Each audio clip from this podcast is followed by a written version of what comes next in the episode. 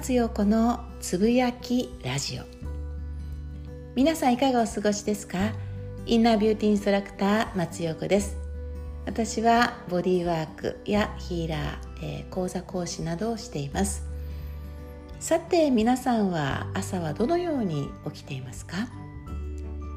私は寝る部屋は本当にね電磁波対策をしっかりしていてコンセント等にもねものすごくあのそういう対策をしてるんですね。なので w i f i を切ってるのはもちろんなんだけれどもスマホはあの私の寝てる部屋には置かないでお隣の部屋に置いていて本当に寝ている空間はねあの外から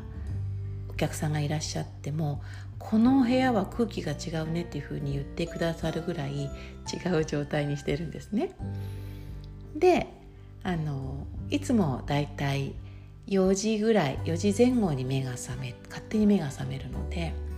そして別の部屋に行ってそして瞑想をして瞑想で降ってきたフレーズが私がやっている、えー、オンラインサロンの一つ。スピリチュアル能力を開花するオンラインサロン。ドルフィーリングの朝のフレーズとしてアップするということがあの日常のルーティンになってるんですけど。今日起きれなかったんですよね。でなんなんか遠くで私の目覚ましが鳴ってるなというふうに思いながらそうすると私の目覚ましが鳴るとあの娘の猫のマルとポノが教えてくれるんですけど今日は私の寝室まで教えに来てくれて そこからねあのフレーズをあこれがいいかなと思って出すこともできるんですけど私の中でこう宇宙とつながったものを渡したいというねなんかそういう思いがあって今日は漏れなく6時過ぎにあのドルフィーリングではフレーズを出しました。ごめんなさいね。あのメンバーの皆さん。そんな時もあります。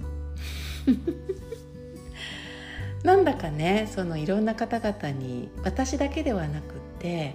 こう世の中にいろいろ発信している方って目立ってる方っているじゃないですか。目立っている方って言ったらちょっと全然違うな。何て言うんだろう。その発信することを仕事にしている方。それだけじゃないんだけど。そうするとその発信の内容だったり、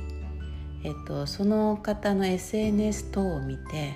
この人はこういう人なんだろうなというような、えっと、認識を持たれますよね。そうするといつしか完璧な人間みたいな完璧な人間像みたいなことを皆さんこう見がちなんですけど完璧な人間なんていないのであ今日の私のこの寝坊しちゃったものをね弁明してるわけではなくてこれは違うんですけどなんかねこういうこの人はこういうことをやってるから私も頑張んなきゃいけないとこの人はこんなことまでできてるんだから私はもっともっとするべきだみたいな感じでこういつしか自分とその表に出ている人を比較して自分をもっと頑張らせようもっと頑張らせようっていうふうにね人って思いがちになんですよね。それってあの元気な時はいいんですけれどもちょっと辛い時にいやいやダメダメというふうに自分をダメ出ししちゃってねあの自分を無意識に傷つけてしまってないかなっていうふうに私は感じます。皆さんはどうでしょうか？なんかこう頑張るって人それぞれだし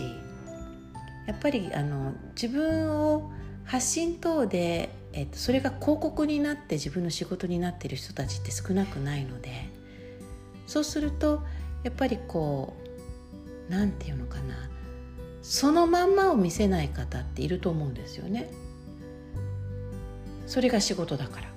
だからプライベートな部分はプライベートな部分できちんとあって公の部分のその公のその人を見せるということを発信しているのでまるっと100%その人ではないわけです。なんだけれどもそれがその人がまるっと100%に見えてしまってこの人がここまでやってるんだから私はもっと頑張らなくちゃっていう風になっちゃうそこのところをもっと自分のいいも悪いもなくってできなかった自分も自分だしできた自分も自分だしそこのところはまるっと自分を褒めてあげる。まるっと自分を認めてあげるっていうことが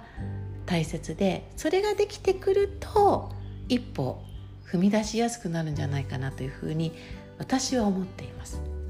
私がそうだから。猫を見ててもそれを感じます。なんかねその時のこの自分の体調だったり自分の心の中だったりというので動きが変わっていたり。すごくそれをマルやボノに教えてもらっています。人間が忘れていることを動物が教えてくれるってことって多々ある気がするんですね。なのでこう自分は頑張りすぎてないかなということを一回自分で自分を見てあげる。周りと比較するのではなくってまるっと自分を見てあげてそしてまるっと認めてまるっと褒めてあげる。ここに目の前に丸がいるんですけれどもそれにかけたわけじゃないんですがそれって大切なことなんじゃないかなというふうに思います。今日も最後までお聴きいただきありがとうございました。松横でした。